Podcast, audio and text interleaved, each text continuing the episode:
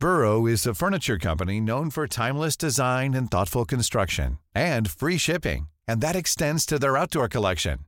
Their outdoor furniture is built to withstand the elements, featuring rust-proof stainless steel hardware, weather-ready teak, and quick-dry foam cushions. For Memorial Day, get 15% off your Burrow purchase at burrow.com slash ACAST and up to 25% off outdoor.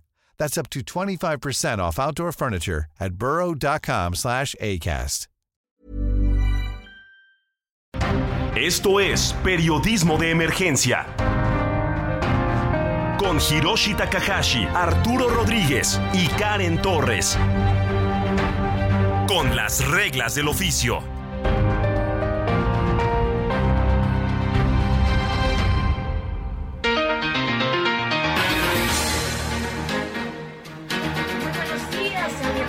Este es su programa Periodismo de Emergencia. Yo soy Karen Torres, les saludo con mucho gusto desde las instalaciones del Heraldo Radio. Son 10 de la mañana con 4 minutos, hora del centro de México. Y es un verdadero gusto que nos acompañe en esta, esta mañana de domingo. Tenemos mucha información en materia de agenda legislativa, ejecutiva, por supuesto judicial. Y también es un gusto saludar en esta mañana a mi compañero Arturo Rodríguez. Muy buenos días, Arturo. Tenemos, pues, por supuesto, una agenda de información, pero antes de iniciar, ¿cómo estás, Arturo? Muy buenos días. ¿Qué tal, Karen? Muy buenos días. Como siempre, un gusto saludarte y, bueno, pues coincidir en este espacio informativo. Es un gusto y bueno, cierra la semana Arthur, querido, con información muy relevante en varias materias, no solo pues en la legislativa y en judicial. Ya estamos em, en la ruta rumbo pues a las elecciones, entonces pues no solo está en juego la presidencia de la República, también se renueva en su totalidad el Congreso de la Unión y como sabemos habrá elecciones locales en 30 de las 32 eh, entidades federativas. Así es, y ya pues a, muy pocos días de que eh, sucedan los procesos ya, ya unas semanas de que sucedan también los comicios, eh, pues bueno, de Coahuila y del Estado de México, que como sabemos serán, pues sí, el termómetro rumbo a la presidencia de la República. Y en otros temas, pues bueno, como sabe audiencia, el pasado 17 de mayo se celebró el Día Mundial de Reciclaje. Qué importante es mencionar que en la Ciudad de México, precisamente en la alcaldía Escaposalco, se tiene, Arthur, la... Eh, eh, pues sí, la, recicladora más importante de PET de América Latina.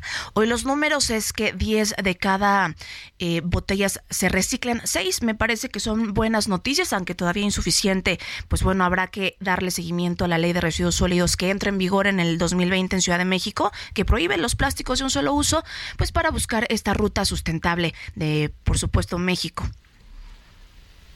Qué bien, Karen.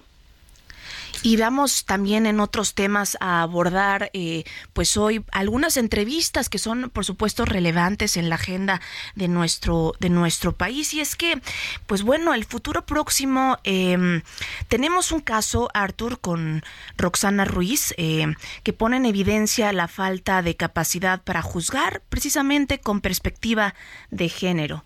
Y estamos intentando enlazar una llamada con eh, Fátima Gamboa, quien es directora ejecutiva de la organización X Justicia para las Mujeres. Esto, pues bueno, en el marco de que una joven mexiquense, Roxana Ruiz, fue sentenciada a seis años de prisión por asesinar, esto en defensa propia, a su violador, bajo el argumento de exceso de legítima defensa. Este caso, mire, pone en evidencia desde luego, la falta de capacidad para juzgar con perspectiva de género en el país, algo que hemos visto, Artur, muy común en, en la República. Sí, es, es yo creo que uno de los casos emblemáticos de estos años en los que y pues una víctima de agresión eh, es se defiende eh, además hablamos de una mujer víctima en un tiempo en el que pues la, la discusión se ha centrado ampliamente en la violencia de género, en la violencia machista que cobra víctimas día a día. Este, y bueno, pues resulta que ante un acto de eh, defensa que tendríamos que considerar legítima, se da una valoración y pues que ha resultado cuando menos polémica. por el mensaje que da, ¿no? Ante, para las, para las mujeres en general, para los ciudadanos en general, el hecho de que pareciera pues que no puedes defenderte ante, ante un ataque, ¿no? Sí, es un tema que, que, bueno, que además de causar gran polémica, causa críticas hacia la jueza que dictó la condena y por eso, por eso esta mañana tenemos en la línea a Fátima Gamboa, directora ejecutiva de la organización X Justicia para las Mujeres. Muy buenos días, Fátima. Hola, muy buenos días, Karen y Arturo. Un saludo a toda la audiencia de Heraldo Radio. Muchas gracias por tomarnos la llamada. Pues este tema tan doloso, tan, pues vaya, evidencia pues algo que ha pasado por, por décadas en el país con una administración y otra, pero parece que va incrementando, Fátima. ¿Qué nos puedes comentar sobre pues este proceso de juzgar con perspectiva de género esta sentencia? Sí, como dice Roxana y Arturo, esta sentencia eh, es justamente el reflejo de las fallas sistemáticas y estructurales sobre todo del sistema de justicia penal sobre las mujeres. Eh, no es la primera vez, eh, ya ha habido casos parecidos, de hecho hace unos años estuvo el caso de Yakiri y, otras muchas mujeres eh, que al tratar de defenderse o incluso al ser víctimas de una injusticia pasan a ser victimarias y pasan a ser criminalizadas por este sistema de justicia. Es muy importante justo tomar estos casos eh, en, en, un sentido, digamos, de crítica a cómo está funcionando el sistema penal. Un sistema penal que es muy importante decirlo, que funciona en, eh, en, función de roles y de estereotipos de género, que es lo que está al final ahí en la argumentación de la jueza que condena a Roxana, pero que, ojo, también es muy importante hablar de la omisión y también de la falta de investigación con perspectiva de género de la Fiscalía. Si la Fiscalía desde un principio hubiera analizado eh, la legítima defensa, hubiera considerado los antecedentes y los hechos de violencia que Roxana puso sobre la mesa, Roxana no hubiera sido eh, procesada por más de dos años, Roxana no hubiera ido a prisión nueve meses y Roxana no hubiera sido sentenciada a homicidio en exceso de legítima defensa. Y Roxana, recordemos eh, a la audiencia, fue acusada por el delito de homicidio y se le impuso inicialmente una pena privativa de la libertad de seis años con dos meses. ¿Cuántas mujeres, eh, Fátima, no hay en esta situación? Es realmente un tema que, como dices, evidencia todos los huecos legales que existen pues en materia eh, sí de perspectiva de género Arturo Rodríguez sí creo que nos nos gustaría Fátima que usted nos nos dijera si tiene algún registro de casos eh, eh, que se estén presentando o gestionando judicialmente de esta manera, este, si tenemos más casos de mujeres que por eh, pues un acto de defensa ante una agresión y, se estén viendo pues afectadas en su libertad. Sí, mira, en 2019, 2020 nosotras, a través de procesos de acceso a información, solicitamos sentencias y junto con organizaciones feministas eh, del país anotamos 120 sentencias de todo tipo. ¿no? Ahí justo podemos ver las fallas que está teniendo el sistema de justicia eh, cuando se trata de eh, garantizar los derechos de las mujeres. ¿Qué fue lo que advertimos aquí? Advertimos como en 80% de los casos los juzgadores, las juzgadoras no analizan las situaciones de violencia que argumentan las mujeres en sus casos. Como en este caso, no se analizó que Roxana era víctima de violencia sexual. También advertimos que en el 70% de estas sentencias no se recabaron pruebas ni se analizaron con perspectiva de género. Pruebas que, como en el caso de Roxana, eran importantes para poder advertir estos antecedentes, esta violencia de género, estas violaciones, estas desigualdades de poder entre quien, entre quien está generando la violencia y la está recibiendo y la situación de vulnerabilidad y el contexto en el que se encontraban las personas. También advertimos que en el 79% de estas sentencias las juzgadoras, ojo, esto es muy importante, no están analizando los casos bajo tratados internacionales y normas de derechos humanos, sino únicamente están utilizando sus códigos, en este caso el código penal a tabla, como le decimos, en donde si A mata a B, entonces la pena es C. Esto no es juzgar con perspectiva de género, esto ni siquiera es juzgar. Los jueces en todo momento tienen que estar, eh, Roxana Arturo, analizando la situación particular en la que se encontraba, en este caso Roxana, el contexto en el que se dieron los hechos, incluso el contexto, como ustedes bien lo decían, sistemático en cómo eh, eh, cada vez en México más aumentan eh, no solamente la violencia sexual, sino los asesinatos de mujeres. Entonces, los hechos de violencia contra las mujeres no se tienen que ver como algo aislado dentro del análisis de un caso, sino como bien ustedes decían, como algo sistemático. Y por último, en este informe también damos cuenta cómo la argumentación que utilizan las juezas y los jueces en México es deficiente en un 84%. Y cuando digo que es deficiente, y esto es importante para el caso de Roxana, pero para, también para el caso de muchas otras mujeres, es que esta argumentación sin perspectiva de género lo que provoca es que los jueces no desmontan estas prácticas normalizadas de violencia que las mujeres argumentan ¿no? En este caso, para repeler una agresión, para defenderse.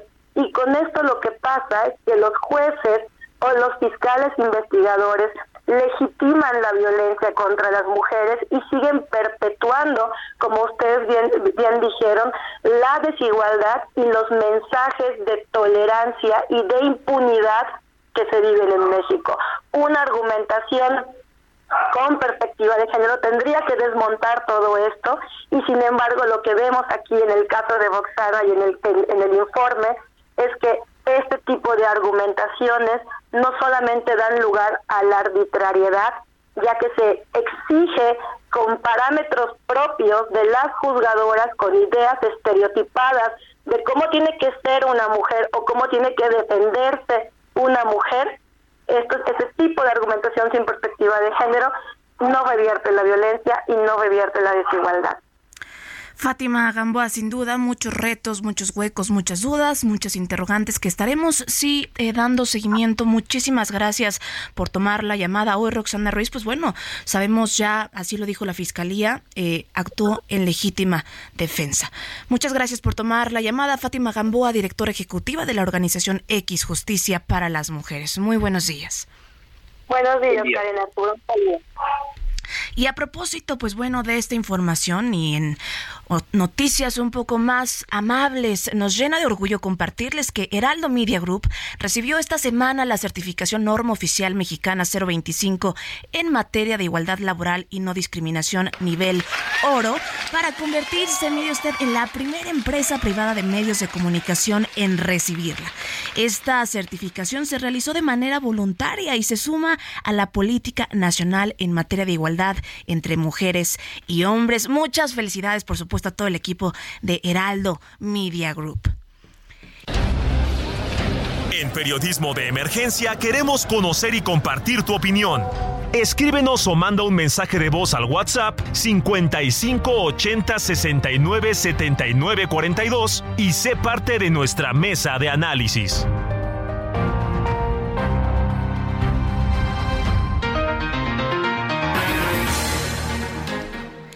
Volvemos, volvemos con más información. Vaya semana, vaya semana entre cartas, consultas, expropiaciones, decretazos. Arthur, em, otro tema que también tenemos en la mesa y es que eh, analiza el INAI mecanismos legales contra el nuevo decretazo de Andrés Manuel López Obrador. Y por eso mismo, esta mañana tenemos en la línea a Jorge Lara Rivera. Él es profesor de la Facultad de Derecho de la UNAM. Muy buenos días, don Jorge. ¿Qué tal? Muy buenos días, Karen. Mucho gusto saludarles a sus órdenes. Gracias. Mire, el Instituto eh, Nacional de Transparencia Acceso a la Información y Protección de Datos Personales, INAI, anunció que tras el nuevo decreto del presidente de México, Andrés Manuel López Obrador, se decretaría sus obras emblemáticas como temas de seguridad nacional. Ya analiza también las vías legales para defender la transparencia. ¿Qué opinión le merece, eh, pues, bueno, este decretazo? Hablamos del segundo decretazo, pero hay que recordar que esto tiene un contexto.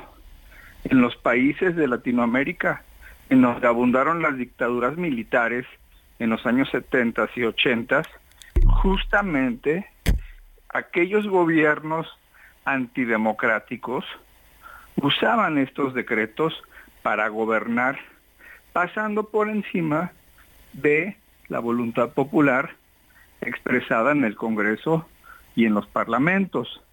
Entonces es un tema que debe ser analizado con mucho cuidado porque sí tiene connotaciones de concentración de poder y de ir limitando los cauces de la democracia en México. Además de que en el tema específico, pues se trata de cancelar derechos humanos muy importantes. El gobierno no quiere que la gente, que los habitantes podamos ejercer nuestro derecho a saber, a conocer, a informarnos, que como ustedes bien lo saben, son derechos fundamentales para poder luego participar en democracia. ¿Cómo un ciudadano va a participar si vive en la ignorancia de lo que hace su gobierno, de lo que hace bien, de lo que hace mal, y sobre todo del ejercicio de miles de millones de pesos? El gobierno no quiere que sepamos cómo se están gastando estos recursos y por eso interpone o emite estos decretos. Por lo que hace a este decreto del viernes, fue una reacción, digamos, ya que yo creo que tenían calculada, que pues es del todo, desde mi opinión, eh, cabe con la figura del fraude a la ley, porque la Corte, justo en el día en donde se hizo la votación, en donde se se estimó inconstitucional el decreto del año 2021, la, la presidencia emite un nuevo decreto y entonces pues definitivamente esto amerita su anulación, ¿verdad? Porque pues se está tratando de pasar por encima de la Corte y de la Constitución. Lo que el INAI ya está presentando es una queja. ¿Por qué? porque la sentencia todavía no se notifica, es más, todavía los ministros están emplazados para el lunes para determinar los efectos de aquella sentencia. Entonces, hay una suspensión respecto del decreto de 2021 y con este decreto del viernes, el presidente, la presidencia y la parte jurídica de la presidencia están violando esa suspensión seguramente en la Corte darán entrada a esta queja del INAI, la valorarán y una de las posibilidades de que la resolución sobre el decretazo del viernes eh, se incluya en esta discusión de mañana. Arturo Rodríguez. Sí, muchas gracias, doctor. Bueno, yo creo que a mí me gustaría si nos pudiera usted calificar esta figura jurídica, fraude a la ley, porque hay quien habla de, destacar, hay quien habla pues otra de otra figura jurídica y fraude a la ley. Perdón, casi no escuché, pero eh, logré captar el, la inquietud sobre fraude a la ley. El fraude a la ley es una acción en la que incurre alguna parte eh, realizando algún acto, algún hecho que pudiera considerarse que está dentro del marco legal, pero que revisado en el contexto en el que se está haciendo, pues trata de eludir, de engañar o de simular una acción legal, como fue justamente el viernes. el, en presidencia se emite un decreto con fundamento en las, en las facultades presidenciales, supuestamente, ¿verdad? Eh, un decreto que en apariencia podría ser calificado de legal, pero que si lo vemos en el contexto, pues hubo una sesión de la Corte, hubo una expresión categórica de ocho ministros contra tres, eh, hubo una decisión muy contundente sobre estos temas.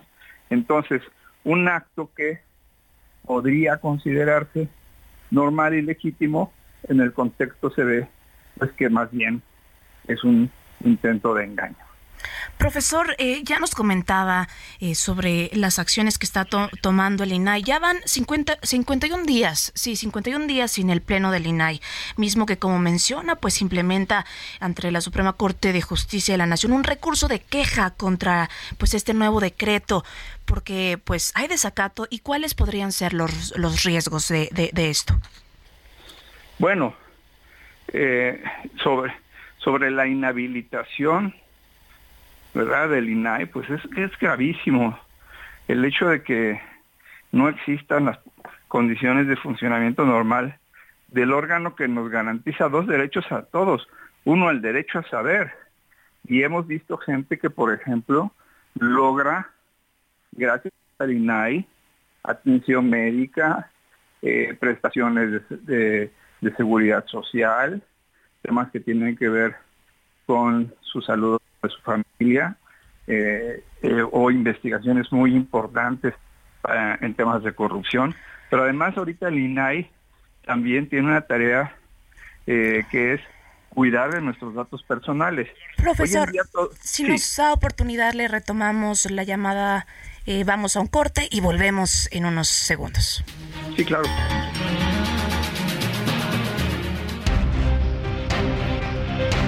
En un momento continuamos en Periodismo de Emergencia por el Heraldo Radio.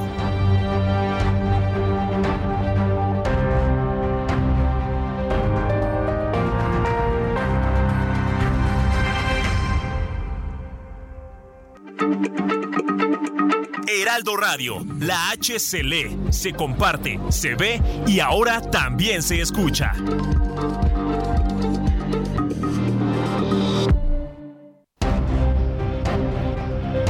Regresamos a Periodismo de Emergencia con las reglas del oficio.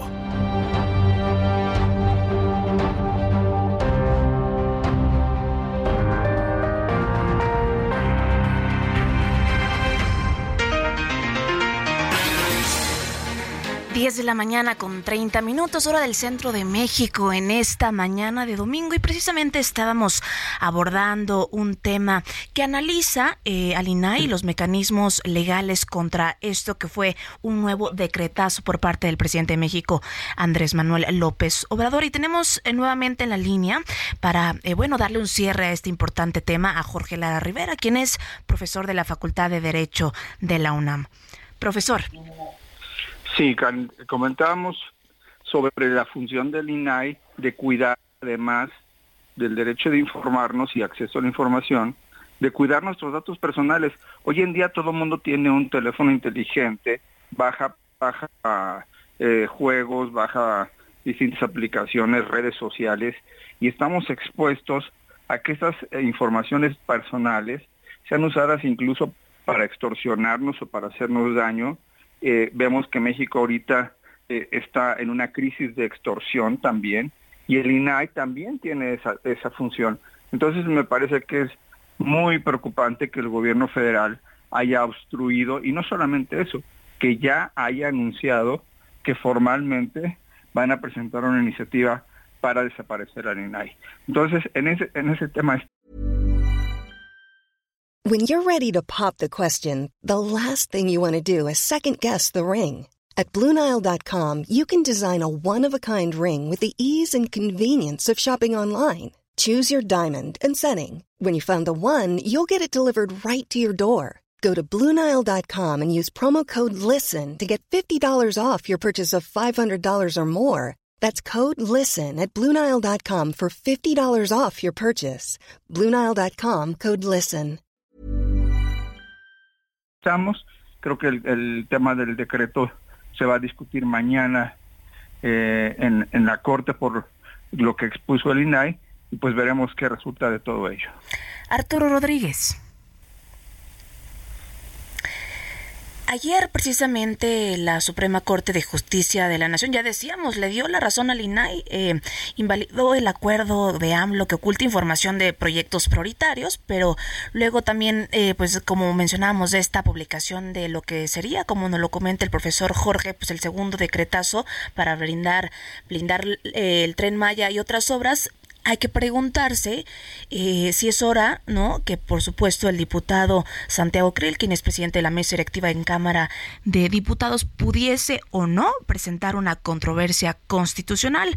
Eh, informó, eh, pues bueno, una conferencia de prensa eh, para el próximo lunes, la Coordinación de Comunicación Social de Cámara de Diputados, así que estaremos pendientes de ver qué desarrolla esa conferencia Arturo Rodríguez. Sí, Karen, eh, veremos cómo, cómo se desarrolla también desde el ámbito legislativo. Y pues, eh, que, vamos, son varios temas, ¿no? Estamos hablando del tema del decreto para eh, pues contrarrestar una decisión de la Suprema Corte respecto a la declaratoria. Es bien complejo a veces explicarlo, pero bueno, si lo quisiéramos poner con peras y manzanas, es que el presidente de la República realiza una serie de obras como todos los gobiernos eh, tienen que realizar y realizan a través de la historia. Estas obras eh, han sido encargadas al ejército mexicano, que es algo atípico, y eh, en esa medida declaran la transparencia o el acceso a la información de los megaproyectos como un asunto de seguridad nacional y por eso es imposible acceder a la información de los contratos, de lo que se hace, de lo que no se hace, de quienes participan, de los resultados, de los avances, en fin, de todo aquello que normalmente es eh, pues eh, eh, un derecho de los ciudadanos conocer. Entonces se argumenta la seguridad nacional. Eh, la Corte da una, una decisión, eh, tiene una decisión, e inmediatamente después de la decisión de la Corte, el gobierno de la República, el, presidente López Obrador, emite un nuevo decreto, eh, pues más o menos en el mismo sentido del que la Corte había invalidado. Entonces, por ahí hay un tema. Por otra parte está el tema de que está entrampado eh, el proceso de renovación de varios lugares en el Instituto Nacional de Acceso a la Información.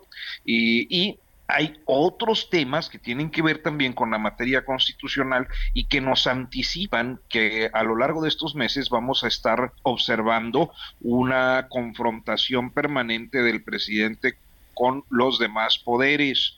Eh, esto pues creo que es también atípico, es inusual, ya ha ocurrido con los organismos autónomos como el INE en, en, los años previos, pero ahora estamos hablando del Poder Judicial y bueno, pues al menos de la Cámara de Diputados. Don Jorge Lara, profesor, algunas palabras, un mensaje de cierre para este eh, tema de análisis. Me parece que eh, don Arturo hizo un gran resumen de la situación de las cosas. Es lamentable que nuestra república, sobre todo hoy que tiene tantas oportunidades con el famoso nearshoring, en donde muchas empresas de Estados Unidos están buscando traer inversión a México, que el gobierno se ponga en contra de la seguridad jurídica con todas estas medidas. Mi única pregunta sería, este gobierno no ha sido eficaz en el combate a la corrupción. Lo hemos visto en el caso de Segalmex, del doble de la estafa maestra, 15 mil millones de pesos desaparecidos. Igualmente en materia de salud, tuvieron que desaparecer al INSABI y a la Rapidita, porque también dejaron, hay un faltante de 400 mil millones de pesos. Entonces, ¿qué nos asegura, verdad, que todos estos miles de millones que se están entregando al ejército, pues no constituyen también temas de escándalo eventual y por eso quieren tapar toda la información. Un, tenemos, por supuesto, un gran resumen también. Em, gracias por tomarnos la llamada y nos encantará tenerlo, por supuesto, de nuevo en este programa Periodismo de Emergencia. Muchas gracias por su tiempo y por este, pues bueno, este también recap de esta información que es, por supuesto, importante y relevante en temas de análisis de la agenda nacional. Muy buenos días, profesor Jorge Lara Rivera, profesor de la Facultad de Derecho de la UNAM. Un placer, buenos días, saludos a ustedes y a su audiencia, mucho afecto. Y Arthur, hay, hay, muchos temas. Parece que esta hora no nos alcanza. Quería nada más eh, retomar antes de ir al próximo, a la próxima entrevista.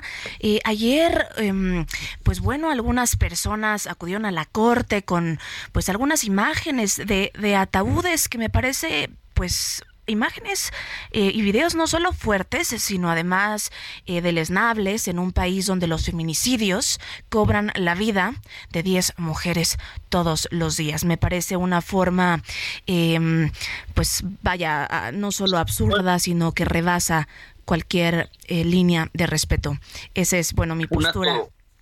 Sí, y en buena medida este, hemos visto esto, bueno, eh, en el caso de la protesta convocada por el gobernador de Veracruz, eh, García, eh, que no solo se está recurriendo a una iconografía que resulta terrible, y espantosa en términos de, eh, pues un gobierno y una corriente y un movimiento político que se proclaman humanistas, ¿no? O sea, llevar ataúdes, pero eh, que hemos visto que han pasado a la agresión, como ocurrió con los compañeros, colegas, a quienes mandamos un saludo muy afectuoso de Grupo Fórmula, precisamente en estas protestas estas frente a la Corte.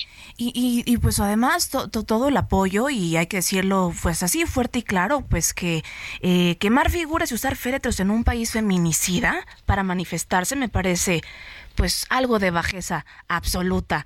Y... Mm, ¿Les parece si vamos también a otros temas relevantes? Porque mm, Hacienda autoriza la creación de la aerolínea del Estado mexicano. ¿Cuáles son los riesgos? Habrá beneficios.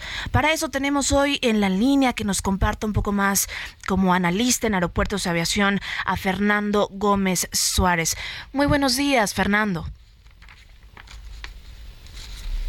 Y es que el gobierno de México publicó el pasado jueves 18 de mayo en el Diario Oficial de la Federación el decreto que, mire usted, oficializa la constitución de la aerolínea del Estado mexicano y que será hoy por hoy administrada por la Secretaría de Defensa Nacional. Muy buenos días. Muy buenos días. Muy buenos días, Karen, Arturo. Encantado de estar con ustedes esta mañana. Fíjense que sí tiene efectivamente la creación de una nueva aerolínea que se da justo en momentos en los que no sabemos a ciencia cierta, no obstante la publicación en el diario oficial eh, de la federación, cuáles son las condiciones o las características que va a tener esta, esta empresa, que es una empresa, es una sociedad mercantil, para empezar por ahí. No sabemos eh, más que que tiene un millón de pesos en capital social. Esto no serviría más que para hacer algunos trámites o papeleos, pero en realidad lo que se necesita saber es saber realmente si va a iniciar operaciones en diciembre, como lo anunciaron ya oficialmente, dado que se ve difícil o cuesta arriba iniciar operaciones cuando no tiene aeronaves, por ejemplo. No tiene rutas definidas y sin rutas, pues no sabemos qué tipo de aeronaves tendrán que comprarse, adquirirse, que como saben ustedes, muchas de las aeronaves pues conviene comprarlas nuevas directamente con el fabricante y estas aeronaves pues no están en anaquel, no están en exhibición, eh, en vitrales, están precisamente se mandan a hacer y tardan los pedidos en surtirse pues aproximadamente dos años.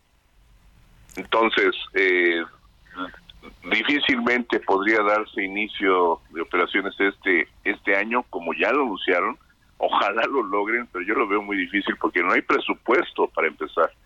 No hay presupuesto asignado para una eh, inversión de tal envergadura.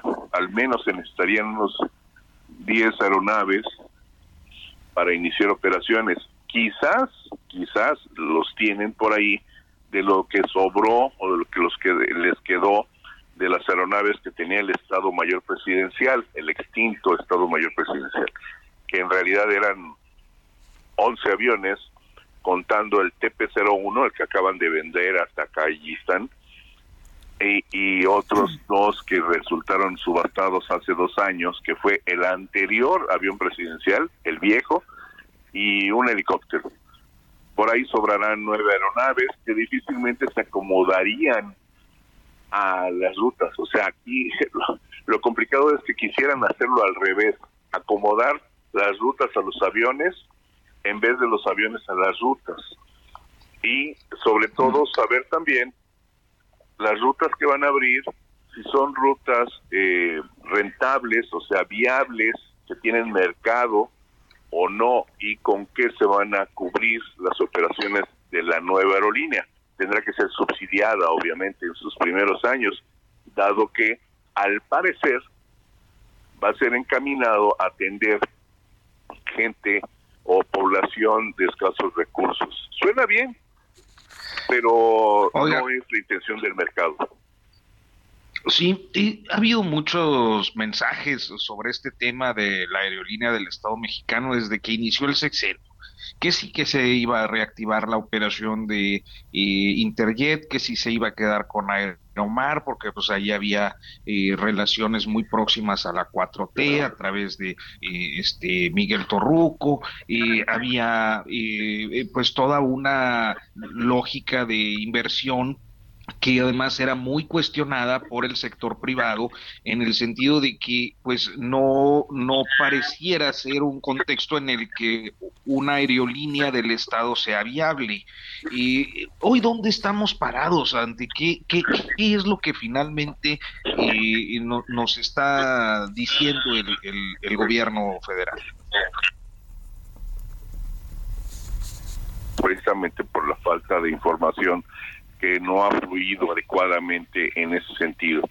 Pero una cosa si te digo, al dinero no se le puede engañar. Es decir, hay proyectos viables o no, hay proyectos sustentables o no, todo depende no de las buenas intenciones de las partes, sino de la viabilidad y el éxito que deben de tener ellos. Y entre ellos, pues vale mencionar el tren Maya, el aeropuerto Felipe Ángeles, las obras emblemáticas del actual sexenio no han funcionado de acuerdo a lo que se había proyectado, es decir, tienen eh, sobrecostos, tienen problemas jurídicos, oposición, gente que se, se están parando para que no continúen las obras, etcétera, etcétera. O sea, una serie de complicaciones que no fueron previstas y eso obedece a una falta de previsión. ¿Qué pasa en este punto que me estás mencionando?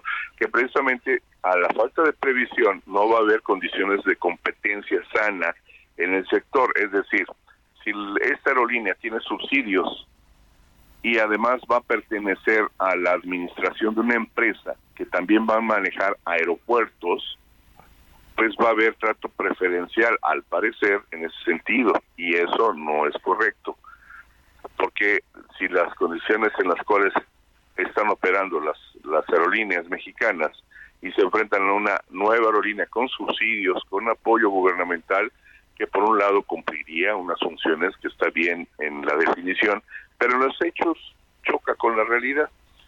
Entonces, tendríamos condiciones de competencia, sí, tendríamos a lo mejor en el corto plazo precios de boletos de avión muy baratos con esta aerolínea, pero el costo lo observaremos los demás contribuyentes.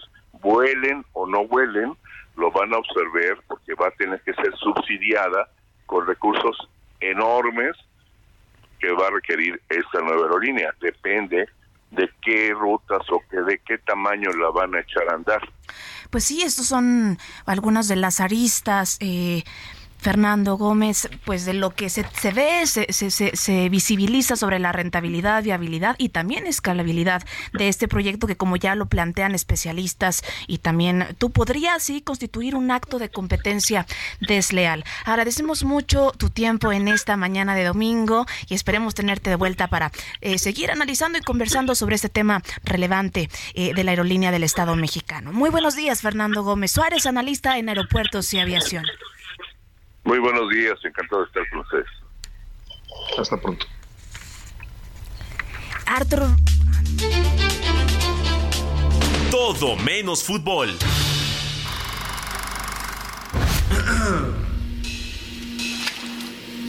Is everybody in? We're son, we're daughter, we're the ones between those mundos. Three stories out of millions of others. Solo voy con mi pena, sola va mi condena. My mom is a dreamer. and she'll be at risk of a deportation. Este es el soundtrack de Home is Somewhere Else. Mi casa está en otra parte. Y es que, eh, bueno, vaya que nos pone la piel chinita. Em, mi casa está en otra parte. Es una narración animada sobre tres maravillosas visiones de un tema profundo, importante en México y América Latina, y es precisamente la migración. Por eso mismo tenemos en la línea a Carlos Hagerman, quien es cineasta mexicano y director de la película animada Home y Somewhere Else. Muy buenos días, Carlos. Buenos días, Karen. ¿Cómo están este domingo de mañana? Muchas gracias por el espacio. Es tu casa, bienvenido. Pues el pasado 4 de mayo se estrenó este largometraje, este documental animado. Mi casa está en otra parte, una cinta de animación mexicana que, que tú has dirigido junto con Jorge Villalobos. Esta animación es un conmovedor relato animado de tres entrañables historias. Cuéntanos un poquito más de qué te lleva a este proyecto. Bueno, nosotros tenemos un estudio independiente de animación que se llama Brinca Taller de Animación. Estamos en Valle de Bravo, Estado de México.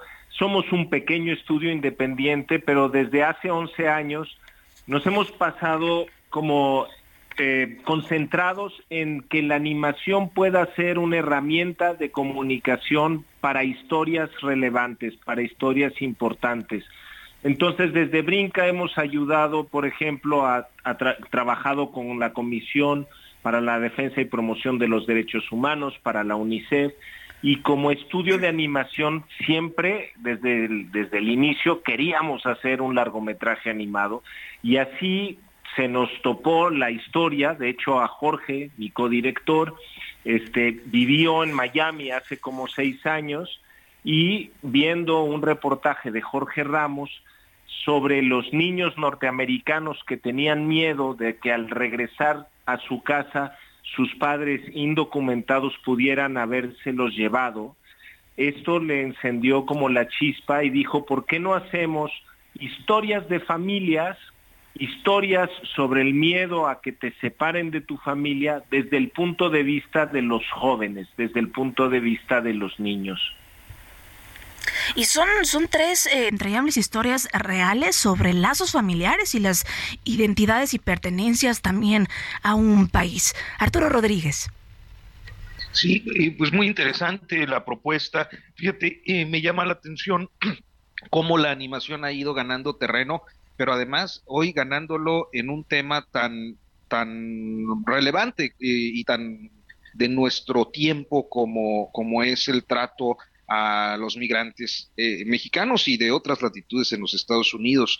Este, ¿Qué, qué los ha llevado a hacer una propuesta de animación en este sentido? Mira, nosotros creemos eh, que la animación te entra de otra manera, ¿no? O sea, creemos que o sea, lo que ha sido muy bonito de, este trabajo en específico y de, lo que queremos seguir haciendo en Brinca es que nosotros usamos conversaciones reales con estas familias. Es decir, todo el audio de la película está basado en estas conversaciones. No hay un guion, no hay actores que lean diálogos escritos por un guionista, todos son estas conversaciones que durante días y días tuvimos con cada una de las familias y luego nos metimos a editar todo este audio eh, para que fuera la base, que se contara todo desde el punto de vista de los protagonistas de su propia historia. Y luego a la hora de poner la animación, pues lo que hicimos fue, pues son historias sobre familias. Son historias que tienen como cierta emocionalidad que la animación te ayuda a subrayar y que también te ayuda a que sea más atractivo para que audiencias jóvenes puedan entrarle a estos temas, porque está narrado desde las voces de los jóvenes a través de la animación. Y a nosotros nos interesaba mucho poder llegar a un público más amplio para que este tema se pudiera platicar, sobre todo en escuelas, en preparatorias, en universidades, y que esta película pudiera ser el gatillo para, para hablar de estos temas tan complejos. ¿Qué, tiempo les lleva la preproducción y postproducción de este proyecto e invitar, nos queda unos minutos, un par de minutos para ver en dónde pueden ver este documental largometraje. Pues mira, nos tomó desde la primera idea hasta ahorita seis años en hacerlo. Y la verdad es que no lo hubiéramos podido hacer nosotros solos.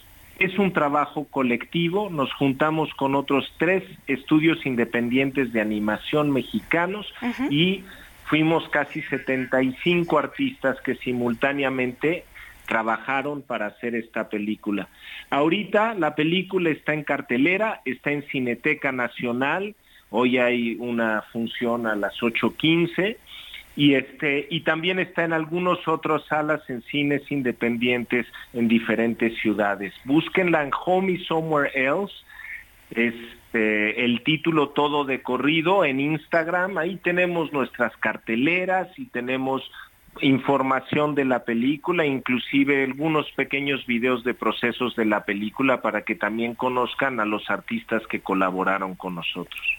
Pues ahí lo tienen, una gran propuesta para este fin de semana, Home is Somewhere Else de Carlos Hagerman. Muchísimas gracias por acompañarnos en Periodismo de Emergencia. Muy buenos días, Carlos. Buenos días, Arturo, Karen. Muchas gracias por el interés en nuestra película.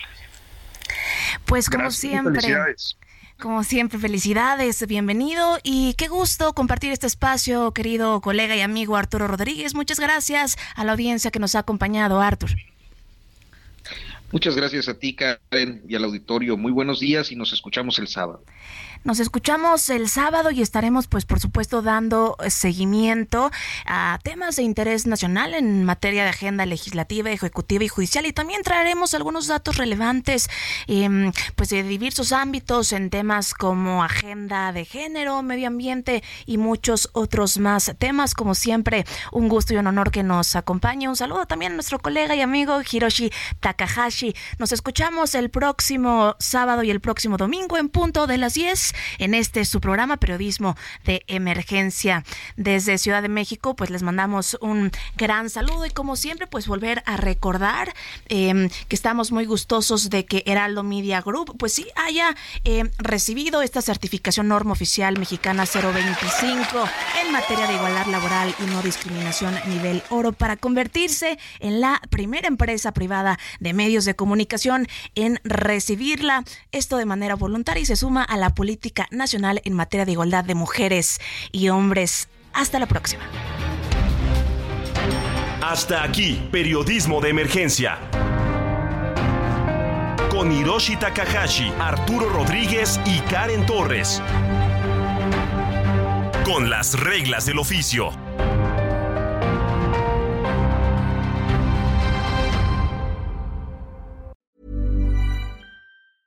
Hey, it's Danny Pellegrino from Everything Iconic. Ready to upgrade your style game without blowing your budget? Check out Quince. They've got all the good stuff shirts and polos, activewear, and fine leather goods, all at 50 to 80% less than other high end brands. And the best part? They're all about safe, ethical, and responsible manufacturing. Get that luxury vibe without the luxury price tag. Hit up quince.com slash upgrade for free shipping and 365 day returns on your next order. That's quince.com slash upgrade.